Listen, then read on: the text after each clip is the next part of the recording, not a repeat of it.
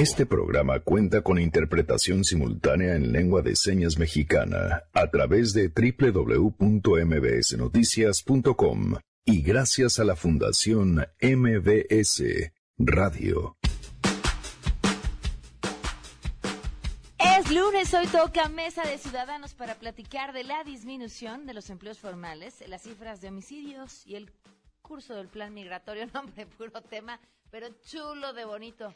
Tómense un té de tila antes de que comience esto.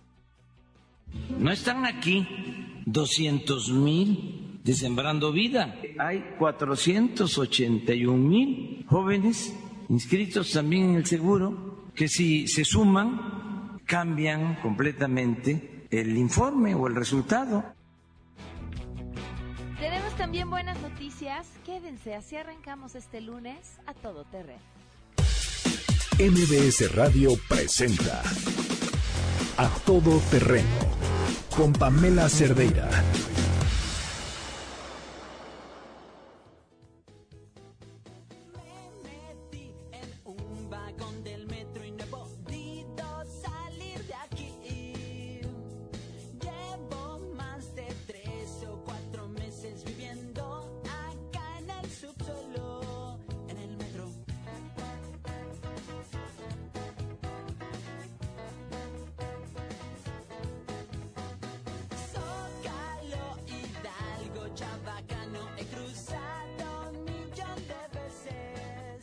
Cuéntanos, Janine, ¿qué vamos a escuchar hoy? Un clásico de Café Tacuba, El Metro, y los invitamos a que nos digan qué canciones del Metro conocen. Me parece muy bien, lunes de canciones del Metro, entonces. Hay una de Chava Flores, más adelante, que es en otro momento, de cuando iniciaba el Metro, pues. Ok. Al rato. Es otra crónica, está muy bonita. Arroba Janine MB. Así es. Gracias, Gracias. gracias Janine. Y esto porque estamos transmitiendo en vivo desde el Museo de la Radio que está en la estación del Metro Parque de los Venados en la línea 12, la línea dorada. ¡Qué belleza! ¿No saben de verdad? Qué bonita cabina de radio tiene el Museo de la Radio para transmitir. En serio, ¿eh? Ve- verdaderamente bonita. Y, y por supuesto la gran oportunidad de ir eh, conviviendo y viendo a la gente que se está moviendo por el metro, que está cruzando y que se vengan a dar una vuelta. Bueno, nosotros vamos a estar aquí hasta la una de la tarde con muchísimas cosas que compartir y creo que no hay mejor escenario para hablar acerca de la radio y de lo que todavía nos queda por innovar en un medio como este que la campaña que estamos haciendo Radio para Todos. ¿Qué pasa? Hay un grupo de la población a quienes la radio se les había negado por la misma naturaleza del medio a lo largo de su historia. Y hablamos de las personas que no pueden escuchar. Es por esto que desde noviembre en A Todo Terreno estamos haciendo radio para todos, contando con interpretación de lenguas, lengua de señas a través de nuestra transmisión en internet. Por primera vez la radio es para todos. Y bueno, lo importante y lo que quiero compartirles aquí es la oportunidad de que se sumen a hacer radio para todos. ¿Qué tienen que hacer? Meterse a www.fundacionmbsradio.com y van a, perdón, .org y van a encontrar muchísimas formas distintas de participar y así se unen a este proyecto que tanto nos entusiasma y nos emociona, que es hacer radio para todos. Fundación mbsradio.org van a encontrar de verdad muchísimas formas distintas para sumarse. En otros temas, ¿se por dónde compras el fin de semana? A ver, ¿por qué no? Así, imagínense, ¿quién no amanecería el sábado con ganas de ir a comprar, no sé, un departamento en donde hubieran agarrado un narcotraficante, una casa que fuera parte de algún mafioso importante, o en donde hayan asesinado a otro miembro de otra banda? Así, así las opciones de compra de este fin de semana que además pues no dieron grandes resultados. Eh, Citlali nos tiene los datos sobre esta suba- subasta entre los que se encontraban pues ranchos, predios y por supuesto casas eh, incautadas a la delincuencia organizada. Te escuchamos, Citlali, muy buenas tardes. Hola Pamela, buenas tardes a ti también a nuestros amigos del auditorio. Así es, el SAE ayer logró vender nueve de los 27 lotes entre casas, habitación, ranchos y predios. En la segunda subasta Martillo, en la que quedaron desiertos el departamento donde fue asesinado Arturo Beltrán Leiva en diciembre del 2009, que tuvo un precio de salida de tres millones quinientos mil pesos, y también el rancho Los Tres García, que está ubicado en Naucalpan, Estado de México. El precio de salida de este inmueble pues de hecho era el más alto, 32 millones 91 mil 533 pesos. Ricardo Rodríguez Vargas, el director general del SAE, afirmó Pamela que esta segunda subasta superó a subastas anteriores, aunque pues no la calificó como un éxito. Pero vamos a escuchar lo que dijo fue exitosa o no, yo te podría decir que fue por arriba del promedio de las subastas de bienes inmuebles. Es decir, estamos vendiendo una cantidad y un número de bienes inmuebles que está por arriba del promedio que usualmente hemos vendido. Era una subasta diferente, no es una subasta como la que se acostumbra de los vehículos. Son bienes de, ustedes pueden ver, desde 32 millones hasta 215 mil pesos, lo cual le da cierta peculiaridad. Y los bienes inmuebles no es tan fácil venderlos, igual que los vehículos. En términos muy puntuales, yo te podría decir que quedamos por arriba del promedio histórico de la venta de bienes inmuebles del SAE para este tipo de subastas. En conferencia de prensa después de la subasta de ayer ahí en el complejo eh, Los Pinos, Rodríguez Vargas descartó el hecho de que los inmuebles pertenecieran a integrantes del crimen organizado y que esa haya sido la razón, Pamela, porque hubo menos participación o menos compradores. Explicó que se recaudaron 56.6 millones de pesos, aunque se esperaba alcanzar un monto de 168 millones de pesos. El resto se van a destinar porque de estos 56.1, 51.6 se van a destinar a pues a los más pobres de la Sierra de Guerrero y el resto se va a destinar a la atención de víctimas de adicciones. La señora Berta Gómez ayer compró un departamento en Atizapán de Zaragoza con un valor de un millón seiscientos sesenta y tres mil pesos. Ella reconoció en entrevista que a pesar de comprar ese inmueble, pues tuvo algo de miedo por saber que fue incautado a la delincuencia organizada. Vamos a escuchar. Pues sí, tenía uno temor porque las personas que, que, eran propietarios anteriores no vayan a tener alguna repercusión, pero ya tiene tanto tiempo que esos muebles fueron este, incautados que yo creo que ya no hay problema y deben de tener conciencia de los delitos que se cometieron. Y bueno, de los inmuebles que se vendieron ayer, Pamela, está la casa de Jardines del Pedregal en la alcaldía de Álvaro Obregón, que perteneció a Francisco Javier Arellano Félix, alias El Tigrillo, y fue valuada en 14.313 millones de pesos. En este precio fue como se vendió ayer, solamente fue una persona la que la que pues subastó por ella y se la llevó al final de la jornada de ayer. Así que así estuvo la venta de ayer, Pamela. Vaya, vaya de compras interesantes. Citlali, no sé si tú me puedas explicar cómo es este mecanismo de entrega de los recursos. Vaya, está este instituto para devolverle al pueblo lo robado, pero una vez que llegan a la comunidad, ¿a quién se le entregan? ¿Cómo se decide qué uso se le va a dar a ese recurso? Vaya, ¿hasta dónde va el seguimiento del dinero? Pues eh, todavía no se sabe, Pamela, hay que recordar que hay una iniciativa en el Senado de la República incluso para el cambio de nombre del SAE, del Servicio de Administración de Bienes y eh, pues esto va, va a determinarse porque se va a crear un consejo en el que van a participar diferentes eh, instancias como la Secretaría de Salud, la Secretaría de Bienestar, el mismo SAE. El titular del SAE va a ser uno de los que participen en este comité donde van a hacer la determinación. Ellos ya dijeron desde la subasta anterior a Martillo de la primera que los recursos que se junten pues eh, los van a entregar. Hasta la fecha, Pamela, no se han entregado los recursos porque todavía no se tiene ese mecanismo. Ya están destinados las zonas donde se van a se van a entregar, pero por ejemplo en la subasta de ayer del 51.6 millones que se recaudaron, pues eso va a ser para esta zona de Guerrero, para la Sierra de Guerrero, pero el resto va a ser para eh, las instancias que van a combatir las adicciones, porque bueno, eh, se supone que se tiene que regresar un poco de, de lo que se está incautando del crimen organizado, que en muchos casos venden droga y eso, pues para rehabilitaciones se va, se va también a, a destinar estos recursos a estas zonas. Todavía no se sabe cuál es el mecanismo. Se supone que este comité va a determinar, porque hay que recordar que va a haber otra subasta, tal vez en unas dos semanas, que va a ser de joyas que fueron incautadas también algunas al crimen organizado. Muy bien, Citlali, muchísimas gracias. Buenas tardes.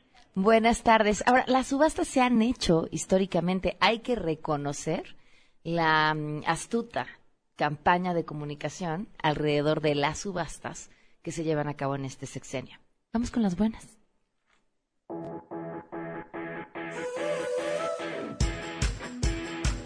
Nos acompaña Carlos Pulido, actor. ¿Cómo estás, Carlos? Bienvenido. Hola, mucho gusto, muy bien, muy contento de estar aquí contigo. Siempre el teatro es buena noticia. Siempre el teatro es bueno para el alma, para la salud y para la sociedad. Oye, van a cumplir un montón, 800 representaciones con la jaula, la jaula de las locas. La jaula de las locas cumplimos ya cerca de 800 representaciones, casi tres años en cartelera. Wow. Muy contentos, fue un fenómeno. Empezamos en el 2015 para 12 semanas nada más y enos aquí 2019 a punto de cumplir 800 representaciones. ¿Qué sucede en la jaula de las locas? ¿Qué sucede? Es, una magia, es um, una celebración al amor, a la familia, en cualquiera de sus formas. Eso es la jaula de las locas, una celebración al amor, a la vida y al ser, al poder gritar, soy lo que soy. Ok. Eso es la jaula de las locas.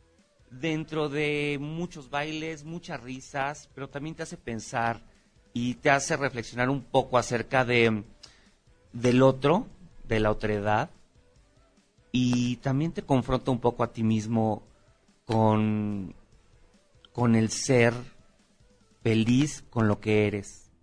¿Para ti ha sido eso estar en escena? Para mí ha sido maravillosa la jaula de las locas. ¿Por qué? Ah, yo vi la jaula de las locas hace 22 años, cuando se estrenó en el Teatro Silvia Pinal y la señora Silvia Pinal la trajo. Yo era de estos fans empedernidos que iba a ver la obra cada fin de semana.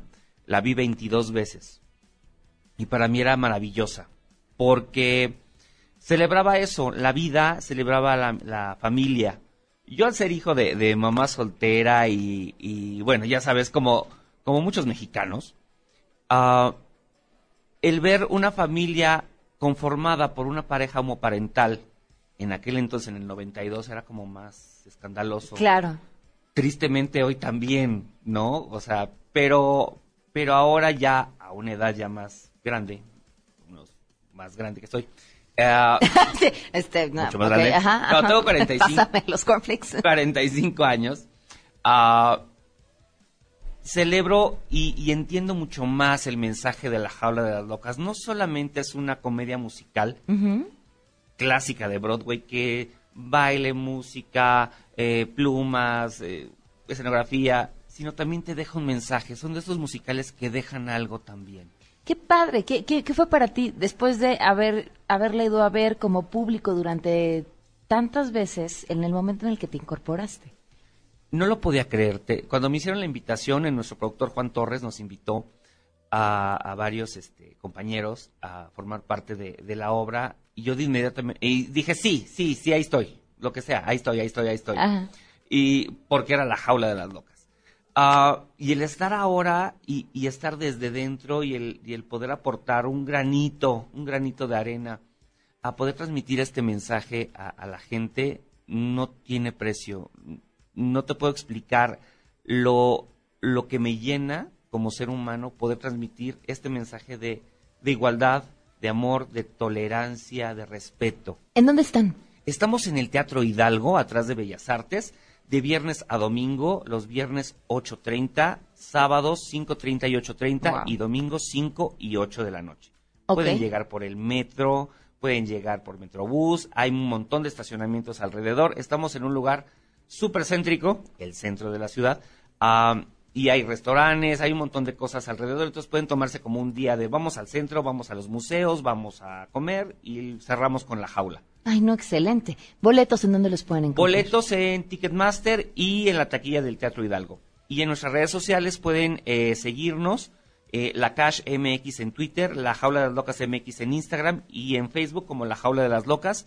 Y tenemos montones de promociones. Siempre tenemos promoción y excelentes precios. Muy bien, Carlos, pues que siga el éxito. Muchísimas gracias. Muchas gracias a ti. Oigan, este, este es el mes del orgullo gay y esta semana que pues prácticamente se nos acaba el mes, vamos a estarles compartiendo historias sobre mm, hombres y mujeres que salieron del closet. Estas historias las conocerán a lo largo del programa, es decir, está dividida en pequeñas partecitas en las que nos van narrando cuál fue su, su proceso. Así que, bueno, si ustedes tienen una historia que contar, nos encantaría, nos la pueden mandar vía mensaje de voz al 55 33 32 95 85 por WhatsApp y, y arrancamos con la primera.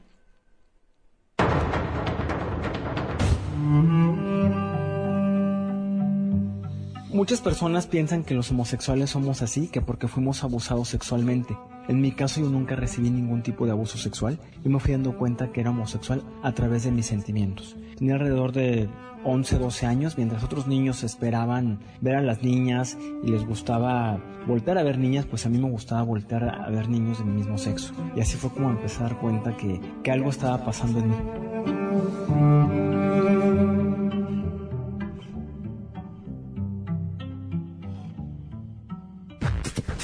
A todo terreno. Transmisión especial desde el Museo de la Radio. Regresamos. A todo terreno. Transmisión especial desde el Museo de la Radio. Continuamos. Si uno ve eh, la prensa, puede tener una idea de que las cosas no están bien en la economía del país. Eh, yo tengo otra información yo este, estoy, es parte de mi trabajo. Pero son datos del Seguro Social y del Sí, mis datos del Seguro Social, aquí los traigo, porque sabía que me iban a preguntar. ¿Cuáles aquí son? está, este es el boletín.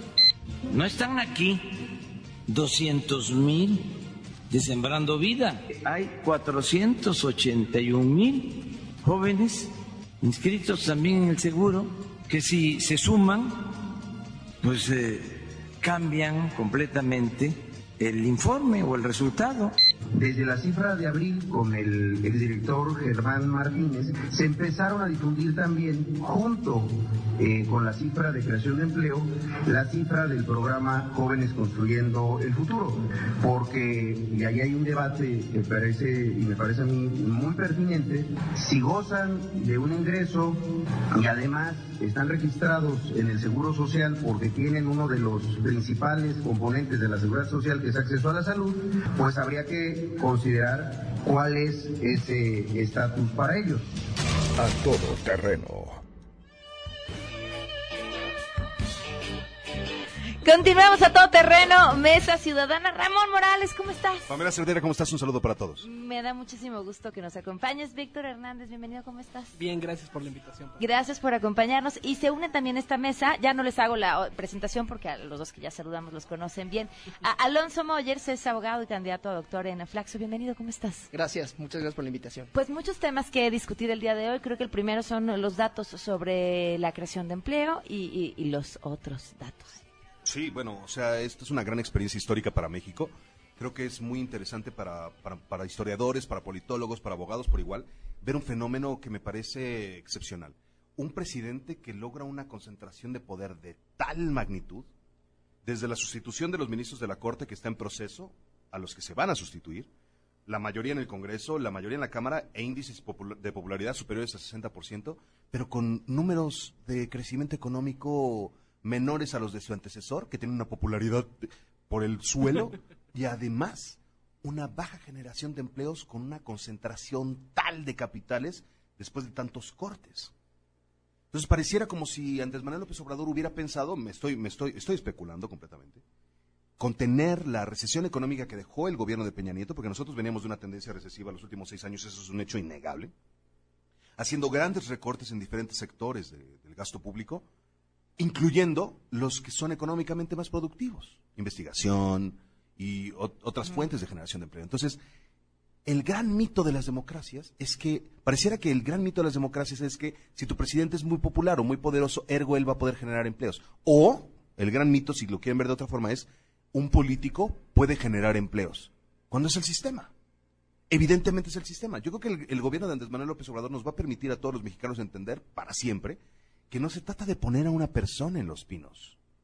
Se trata de una sociedad en general, ¿no? Que la generación de empleo se, se convierte en una, en, una, en una política pública. Pero bueno, en fin, o sea, hay muchos, habrá un gran debate sobre eso. A ver, pero eh, Ah, si la persona que pones en los pinos puede, uno, ya lo decías tú, sí poner el dinero donde se genera más dinero, sacar el dinero, industrias como la construcción, ta, ta, ta, y ahorita el dinero está detenidísimo, y por otro lado, generar confianza en quienes tienen el dinero. Pues sí, sin lugar a dudas es una de las cosas que, que Andrés Manuel tendrá que resolver. Andrés Manuel se ha dedicado muchísimo durante todo el sexenio a demostrar que es muy popular, que tiene muchísimo apoyo popular, que tiene superioridad moral y ética. Se ha dedicado a demostrar que tiene ideas que son plausibles para la población. Esos son los tres pilares de la comunicación de la 4T. Superioridad numérica, superioridad moral y eh, agrado, plausibilidad de sus nociones, etcétera. Parece que con eso se está comunicando, esos son los rasgos más comunes. Sin embargo, eso no se está traduciendo en un éxito económico, desarrollo, crecimiento, como lo quieran poner, y generación de empleos, y los números, por más que él diga otros datos, en última instancia, nos vemos en 2021 si las cosas siguen así. Ahora, yo quisiera, eh, Pamela, eh, aprovechando que en la mesa de hoy vamos a hablar de tres temas, desempleo, incremento en la tasa de homicidios y el acuerdo migratorio entre Donald Trump y Andrés Manuel, articular estos tres temas desde una perspectiva de seguridad pública. En, en México y en Centroamérica, buena parte de la actividad criminal se explica a partir de condiciones de pobreza y de falta de oportunidades. ¿Cuál es el escenario laboral en México? Primero, somos un país con más de 50 millones de personas en situación de pobreza, cifras de Coneval. Segundo, según cifras del INEGI para el año pasado, 50% de los trabajadores en México ganaban entre uno y dos salarios mínimos, es decir, vivían con poquito más de 5 mil pesos al mes. Tercero, vivimos en un país en el que el gobierno, en lugar de ayudarte a resolver problemas, él mismo se convierte en un problema. Los funcionarios públicos te piden derecho de piso, sobornos, aplican la ley discrecionalmente, y en ese México en el que o estás desempleado o ganas una miseria, y en el que además el gobierno es incapaz de protegerte, la vida criminal aparece como una opción muy razonable porque te genera buenos ingresos, mucho más que el salario mínimo, te dota de un cinturón de protección, tus compañeros de banda, los sicarios, y por último genera estatus y respeto. En la medida en que nosotros no atendamos las causas profundas del delito, que son esta falta de oportunidades laborales y educativas y de un ingreso digno, lo que va a seguir sucediendo en México y en Centroamérica, y por eso el problema migratorio, es que va a seguir incrementando la situación de inseguridad. Eso no significa que ser pobre automáticamente te haga criminal o que te excuse para entrar a la delincuencia, pero si piensas en este escenario en el que o estoy desempleado o gano un par de salarios mínimos, es muchísimo más rentable vivir al margen de la ley que vivir dentro de la ley. Ahora, Víctor, esa era desde un inicio la propuesta de Andrés Manuel López Obrador y su lectura, es decir, para arreglar el problema de inseguridad tenemos que dar oportunidades para las personas que se encuentran en, pobreza, en pobreza a través de la educación y a través del trabajo, que es este eh, programa de eh, becarios, aprendices que también están obteniendo recursos. Pero el, el problema es que a pesar de que el diagnóstico es el mismo, Ajá. su estrategia de desarrollo y de seguridad no es congruente.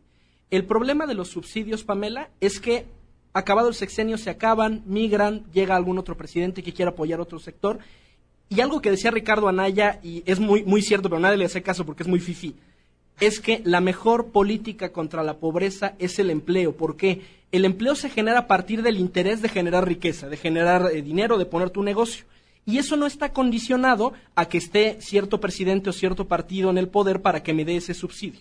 Eh, y el segundo gran problema es que no hay un diseño de política pública detrás de ese, de ese subsidio. Es decir, hay regiones del país en el que funcionaría más un subsidio directo, hay regiones del país donde funcionarían mejor créditos y no hay ese diseño de política pública detrás, simplemente se está regalando dinero ah, de forma discrecional y eso no nos garantiza que vaya a, a funcionar con, con rigor de política pública. Ya te vi tomando nota, Alonso. Sí, sí, no, no. eh, desde luego que muy interesante lo que, lo que comentan. Yo haría un par de acotaciones. Eh, primero, que no, no se está hablando propiamente de desempleo, sino de desaceleración en la creación de empleos. ¿no? Que pareciera un matiz, pero no, no es menor eh, mencionarlo. Este, y el discurso del presidente eh, no me parece que sea contradictorio, sí que está construyendo poder, que es la gran, la gran apuesta primero, me parece a mí, de López Obrador, es construir el poder. Y por eso recurre a esto de los otros datos y cuando menciona la parte de por qué nos están tomando en cuenta los programas para los jóvenes, bueno, el IMSS dice que para que pueda tomarse en cuenta eso como un empleo formal, tiene que haber prestaciones, no tiene que haber una serie de derechos y una serie de requisitos que en este caso no se cumplen. Entonces, hay una discrepancia entre las cifras de ocupación y otras en las de empleo. Este, una cosa que me llama la atención es, bueno, independientemente de que si hubo un candidato por ahí, Fifi o no, que, que mencionaba lo de, la, lo de la creación de empleos, que efectivamente es la manera más, eh, digamos, efectiva para, para combatir la pobreza, perdón, eh, la calidad de los empleos. Porque vivimos muchos años, no quiero sonar muy, muy eh, Chairo López Obradorista, pero vivimos un periodo muy grande. Estamos buscando uno así que se libre. Porque Y- Ramón a veces se y le lo quita. encontraron y lo encontraron en Me mí, rompes el que- corazón. ¿Qué te digo? No sé. Mil pedazos. Hay Bueno, pues- que no vienes tan chairo. Pues bueno, mira, qué, Sí, qué sí, afortunada, dale, afortunada ca- casualidad. Ya le estoy quitando, ya le estoy quitando el No, lugar. no, no. Nos vemos a la salida. No, pero la verdad es que sí pasamos un periodo, eh, ya, ya suena como ah, decir neoliberal y ya suena cansino por esta reiteración y a veces simplista, ¿no? De lo que significa el neoliberalismo, pero una cosa que sí significa es la precarización del empleo. Podríamos tener muy, y es, es muy relativo decir que teníamos buenos niveles de empleo, pero teníamos más o menos buenos, eh, digamos, cifras eh, de empleos, pero con No estoy salarios de acuerdo con eso de las buenas cifras de empleo durante el gobierno de Enrique Peña Nieto. no, digamos, tampoco es así como pero se presumían mucho en las en Pues sí, las eh, los informes, Digamos, así. exactamente, eso Sí, es sí. a lo que voy, ¿no? O sea, el comentario era claro, es que nosotros estamos generando empleo. Calderón, el presidente del empleo, Sí. eh, y así sucesivamente. O sea, la, la idea siempre es esta, y pocos se detienen en la calidad del empleo, ¿no? Me parece que López Obrador sí ha tratado, por lo menos en, el inicio de su gobierno, es que es bien difícil hablar del inicio del gobierno de López Obrador porque lo primero que está haciendo, insisto en esto, es construir su poder. Y no me parece que sea menor porque también hay que ver contra quién se enfrenta cotidianamente y por eso constantemente la reiteración de yo tengo otros datos, que a veces esos otros datos sí nos hacen dudar un poco de si conoce, si tiene buenos asesores, por qué no hacen estos matices de, bueno, una cosa son los empleos formales y otra cosa es la ocupación, no es lo mismo.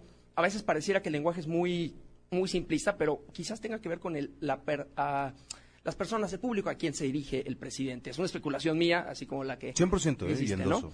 Y entonces, bueno, al construir ese poder, creo que podemos entender por qué dice estas cosas, por qué esta constante riña con lo que él ha llamado y que mucha gente lo entiende como los poderes fácticos, independientemente de si existen o no, pero hay una buena cantidad de personas que han creído que esa narrativa no solo es una narrativa creíble, sino que es la narrativa que explica un montón de problemas de México. Y entonces dice, bueno, en tanto esto no se termine, no vamos a poder generar todo este otro desarrollo. Probablemente tenga miras, porque ya lo mencionó en la, en la, en la semana pasada, a 2021 y esté pensando también cómo esa construcción de poder le permite mantener niveles de popularidad aceptables que le ya Claro. le, le, le- le permitan en las elecciones intermedias, pues irse con el con todo el todo el pastel, ¿no? Pero bueno, yo ¿No es contradictorio un poco pensar en, eh, sí está hablando de la precarización del empleo, pero a la vez está, quiere que se consideren como empleos creados aquellos que están recibiendo dinero de programas sociales, que no es ni siquiera los cinco mil pesos mensuales que, que, que, que recibirían quienes menos reciben? Sí, no, es que el discurso, la narrativa, todo está lleno de contradicciones. Digo, por, por chairo que uno quiera hacer, de verdad, es que hay muchas cosas que Totalmente. están llenas de contradicciones. Eso es una contradicción. Es una contradicción, por ejemplo, a mí ya me tiene un poquito cansado este discurso. Todo, todo es fificiar, ¿no? Académicos es que son fifís. Este, protestan los artistas, es que son fifís. Y entonces hubo una, una protesta de, de unos vecinos en Coyoacán que querían que se recuperaran los espacios públicos, es que eso es fifi. Y entonces cualquier cosa que de alguna manera, no necesariamente estando en contra, ¿eh? no necesariamente estando en contra del presidente, creo que eso, eso lo trataremos más adelante, pero hay un sector que votó por él no convencido así completamente, pero sí pensando que podría ser una mejor opción para construir el país de manera distinta y que se sienten decepcionados, que se sienten como que, llega, que llegar a la izquierda al poder iba a ser algo mucho más no sé si utópico, pero que bueno, se iban a cumplir una serie de cosas de agenda que no está cumpliendo el presidente, ¿no? Hay un colaborador de este programa, César Faz, Ajá. que es un gran consultor, la verdad, yo lo respeto mucho, y dijo que Andrés Manuel López Obrador es un político que tiende a ganar sus apuestas. Y sí es cierto. Sí. Cuando era gobernador de la Ciudad de México, tenía a todo mundo en contra de muchas de las acciones que intentó emprender y terminó ganando. Sí. Es un hecho que nadie se hace del poder solo. Ni el rey sol más absoluto, ni el jeque, ni el zar, ni el presidente. Lo que estamos por ver es si los intereses económicos de los grupos de poder que llevaron a Andrés Manuel al poder permitirán la generación de empleos necesaria para sustentar la expectativa tan gigantesca que él mismo generó. Porque él solito no puede afectar los intereses de los grupos que lo apoyan en el poder. Simple y llanamente eso es harakiri, ¿no? Pero creo que está tendiendo a amasar una gran cantidad de aprobación popular precisamente porque va a hacer eso. Vamos a una pausa y regresamos con los migrantes. ¡Ay!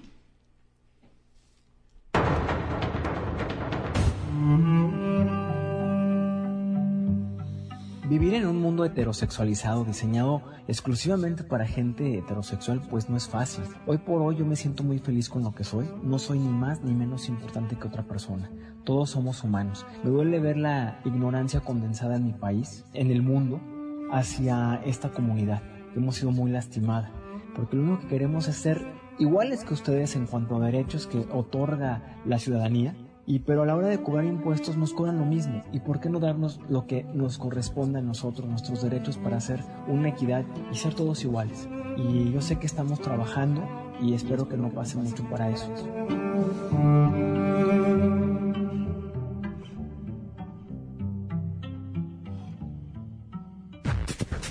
A todo terreno. Transmisión especial desde el Museo de la Radio. Regresamos. A todo terreno. Transmisión especial desde el Museo de la Radio. Continuamos.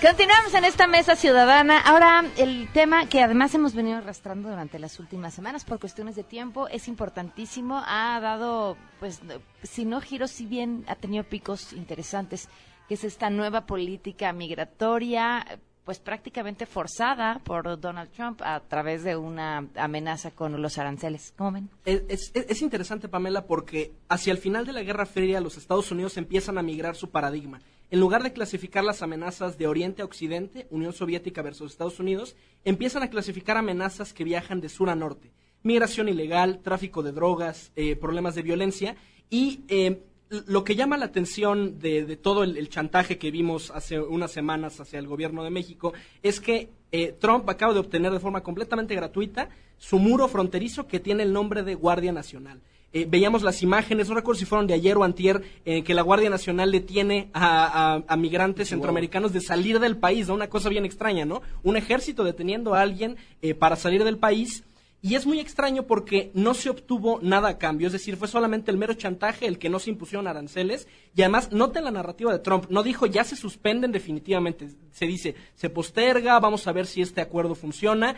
Y muy en el fondo lo que vamos a seguir es encontrando el mismo chantaje de los aranceles, repitiéndose una y otra vez en distintos temas de la agenda. El, el gran fracaso de, de, este gobierno es que se dio, que genuinamente se compró y, y, y, no hizo la lectura como la que hace Ramón de que Trump está en campaña y lo que busca es simplemente... El teatro de Trump. Exactamente. Eh, ¿Pero qué hubieras hecho? A ver, una de las de las grandes medidas que implementó el, el, el, fallido gobierno pasado es responder aranceles con aranceles. Lo que hizo el, el, gobierno pasado fue, ante la imposición de aranceles a ciertos productos estratégicos en México, lo que hizo Relaciones Exteriores fue imponer aranceles en los núcleos de los votantes de Trump. Entiéndase, los estados industriales, agrícolas de los Estados Unidos que reportan muchos votos Indiana, al Partido Republicano. Ohio, Wisconsin. Eh, y la respuesta funcionó bien porque los electores norteamericanos empezaron a sentir la presión y de inmediato se retiraron los aranceles. Eh, la estrategia debe haber sido exactamente la misma. Ok, hay una disparidad económica entre el tamaño del poder de coacción que tiene Estados Unidos versus México, pero si sabemos que esa estrategia sí funciona, lo que debimos haber hecho es implementarla, porque si no lo que va a ocurrir es que nos van a seguir chantajeando con lo que sea una y otra vez en la medida en que este señor siga en la presidencia de los Estados Unidos. El flujo migratorio depende de factores que expulsan migrantes y de factores que atraen migrantes. Y eso genera un suministro de personas. La teoría o la, o, la apuesta del gobierno de Trump era cortar la transición, pero no cortar el suministro. La, la, apuesta del gobierno de Andrés Manuel y del programa de desarrollo de Centroamérica que Marcelo Ebrard está impulsando es cortar el suministro y cortar la transición. ¿Cómo cortas el suministro? Invirtiendo en factores que expulsan a los migrantes de su tierra. Inseguridad, miedo, desastres, desempleo, malas instituciones de salud, malas instituciones de seguridad social, etc. ¿Qué es lo que atrae migrantes? Oportunidades, empleo, seguridad, buenas instituciones, etcétera. Entonces, invertir este dinero, que es, y además una de las cosas que me, me preocupa sinceramente de, de cómo mienten los, lo- eh, la prensa, la prensa fifí y los detractores del gobierno de Andrés Manuel, es decir, que este dinero... está recuperando su lugar, Sí, sí, ¿te no, das no, cuenta? Es, es que es una, es una gran mentira. Aférrate, decir que Ramón. de pronto a Andrés Manuel se le ocurrió como de su cartera invisible sacarse esa lana. Ese dinero ya existía desde 2012 a 2016. El programa de desarrollo para Centroamérica y el Caribe ha invertido más de 129 millones de dólares en diferentes proyectos destinados a este tipo de acciones de los 30 que se invirtieron de manera directa, y voy a citar a, a Marcelo Ebrard, sin condiciones políticas ni financieras, esto es un triunfo humanista para, la, para, para el gobierno de, de- de Andrés Manuel López Obrador, está destinado precisamente a invertir en regiones para que se genere el empleo. Lo que me preocupa y donde estamos viendo los límites de este programa es que parece ser que esta inversión se va a hacer sobre todo en, la, en, en este programa de Sembrando Vidas, de, reforestación de áreas árboles con frutales. árboles frutales y maderables, que eso, bueno, es una inversión naturalmente a largo plazo, ¿no? Habrá que ver qué tanto, qué tanto funciona y sobre todo los medios con los que se administren esos recursos al interior del Salvador, de Honduras, de Nicaragua, vamos a ver cómo, cómo progresa ese hecho. Pero con tanta oposición doméstica, Andrés Manuel no podía jugársela peleándose con Estados Unidos. Se acabó la 4T si tienes Estados Unidos en contra. Se acabó. Porque si de por sí tienes a muchos empresarios en contra, muchos grupos domésticos en contra, lo que diga Estados Unidos. Y desafortunadamente, Andrés Manuel, y lo ha dejado ya absolutamente claro, con Estados Unidos no se mete. Y, si te das cuenta, Pamela, nada más eh, como una acotación rapidísima, la lógica es que es mucho más barato atender las causas profundas de la migración que estar administrando los efectos. Es decir, es mucho más barato invertirle 10 o 20 años al desarrollo de Centroamérica que estar pagando durante décadas una Guardia Nacional un Instituto Nacional de Migración construyendo muros, eh, porque lo que haces es cortar el suministro de raíz. Y, es paradójico que esa lógica sí la esté pensando Andrés Manuel para Centroamérica, pero no la esté pensando para México. En México la propuesta de la Guardia Nacional es nuevamente un paliativo, es un paracetamol, es algo que nada más palia los efectos de la, de la falta de desarrollo y de la inseguridad, pero que no atiende sus causas profundas. ¿Cuál es el problema de la Guardia Nacional? Yo la despliego en un estado, pon tú que se quede un año, un año y medio y después se va. Pero sin una labor de reconstrucción de las policías, de los ministerios públicos, de los tribunales, lo que va a suceder es que tan pronto como se vaya el ejército, la Guardia Nacional, como lo quieran llamar, va a, re- va a regresar el problema. Entonces, es, lo, es muy paradójico que Andrés Manuel sí lo haya visto para Centroamérica y no se esté dando cuenta de que la misma lógica opera a nivel nacional. Sí, mira, eso que mencionas, esto último de la Guardia Nacional y de la militarización de las policías, hay un artículo en Nexos este, de este mes de Natalia Mendoza, en donde justamente habla de la privatización, dice ella, la estoy citando de memoria, a lo mejor me equivoco un poquito, pero la privatización de la seguridad, ¿no? Y justamente dice, encareces inclusive más ese servicio que se le ha quitado al Estado o esa función que se le ha quitado al Estado, eh, militarizando con la Guardia Nacional, ¿no? Digo, eso como acotación. A mí lo que me preocupa es, eh, bueno, veo dos cosas otra vez. Primero, el espejo que se generó con la- todo el discurso del exilio español, que coincidió, siempre hay coincidencias muy, muy eh, chistosas, ¿no? Con estas cosas. Entonces, el 20 de junio se celebra el Día del Refugiado, ¿no? Y hay un discurso muy bonito en donde dicen, claro, los españoles que construyeron este país prácticamente, ¿no? Crecimos mucho, los académicos, este, los centros como el Colegio de México, etcétera. Y por otro lado, pues a los sudamericanos, perdón, a los centroamericanos, pues ya a los sudamericanos también les toca, ¿no? No, no, no, no los quieren como mucho. Y me refiero a los datos que se publican tanto en la encuesta del financiero como en la encuesta de consulta Mitofsky respecto del apoyo que tiene la política del, del presidente claro, no de sectores de izquierda. La izquierda está muy, muy desesperanzada, muy desilusionada.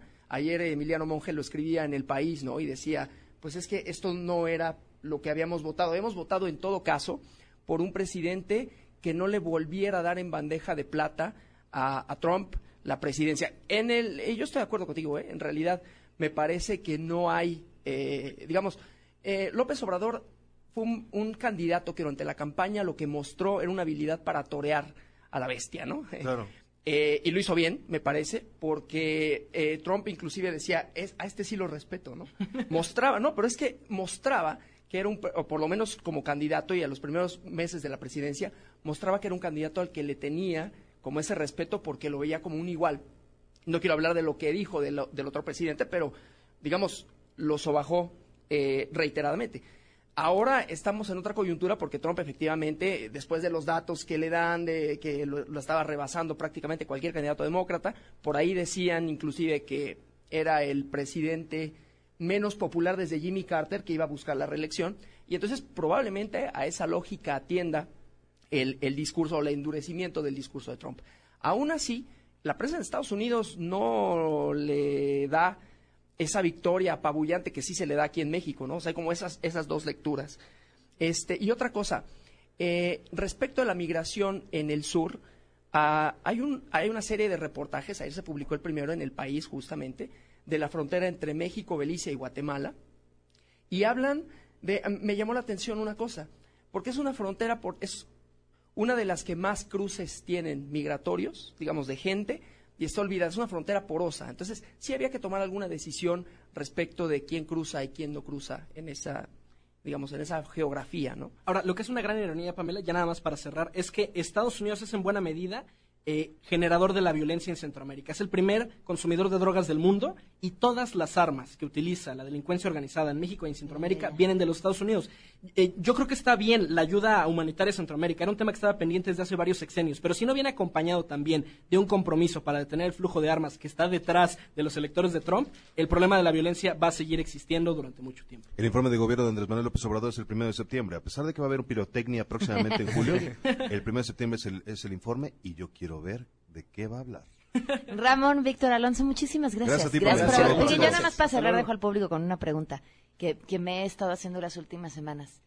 ¿Qué hubiera hecho Andrés Manuel López Obrador desde la oposición si las decisiones que tomó sobre este tema las hubiera tomado Los Enrique hace Peña garras. Nieto? Los condena El tigre lo completamente. suelta Sí, completo. sí, sí, Ahorita sí, sí. está Manifestaciones, Sí, no, no, no, bueno, no, no, es concentración. completo no. cambio. No es lo mismo ser borracho que cantinero. Es, Claro. es clarísimo. Ya dejó clarísimo eso. Muchas gracias. Y así cierra la historia de orgullo que les compartimos el día de hoy.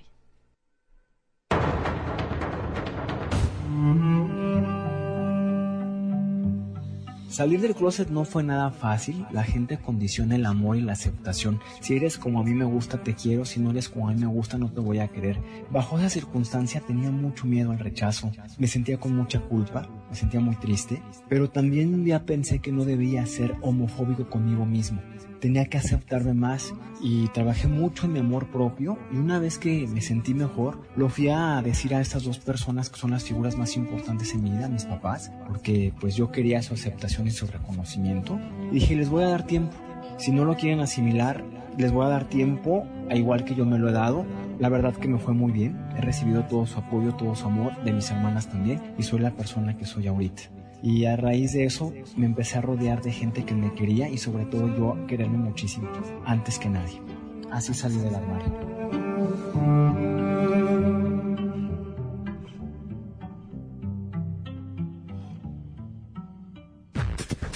A todo terreno. Transmisión especial desde el Museo de la Radio. Regresamos. A todo terreno. Transmisión especial desde el Museo de la Radio. Continuamos. Guillermina Gómora, en contexto. A todo terreno. Novatada, es Sheila para Hola, contarnos Pam. qué se está tardes. cocinando. Ya saludaremos a Guille en otra ocasión. Eh, te comento lo que se está cocinando en estos momentos. Fíjate que el presidente López Obrador asistirá al informe de trabajo del Sistema Nacional de Búsqueda, esto en Palacio Nacional, y también el día de hoy se llevará a cabo la audiencia en la que se va a definir si es vinculado al proceso el párrago que, párraco que ha sido acusado de presuntamente haber asesinado al joven Leonardo Avendaño. Estaremos muy atentos, Pam, de ambos temas. Sheila, una disculpa y muchísimas gracias. Una tarde. Muy buenas tardes. Les, bueno, pues, agradecer a toda la gente del Museo de la Radio. De verdad que gozadera transmitir desde aquí. La cabina es espectacular y por supuesto ahora me voy a dar una vuelta por el Museo de la Radio que se encuentra en la estación del Metro Parque de los Venados en la línea 12. De verdad vale, vale la pena que vengan a darse la vuelta. Gracias por habernos acompañado y nos escucha. Ah, se lo debíamos a una radio escucha.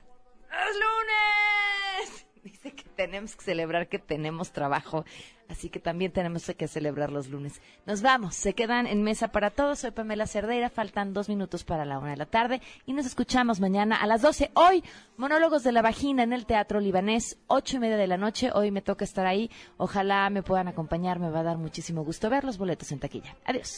MBS Radio presentó A Todo Terreno con Pamela Cerdeira, donde la noticia eres tú.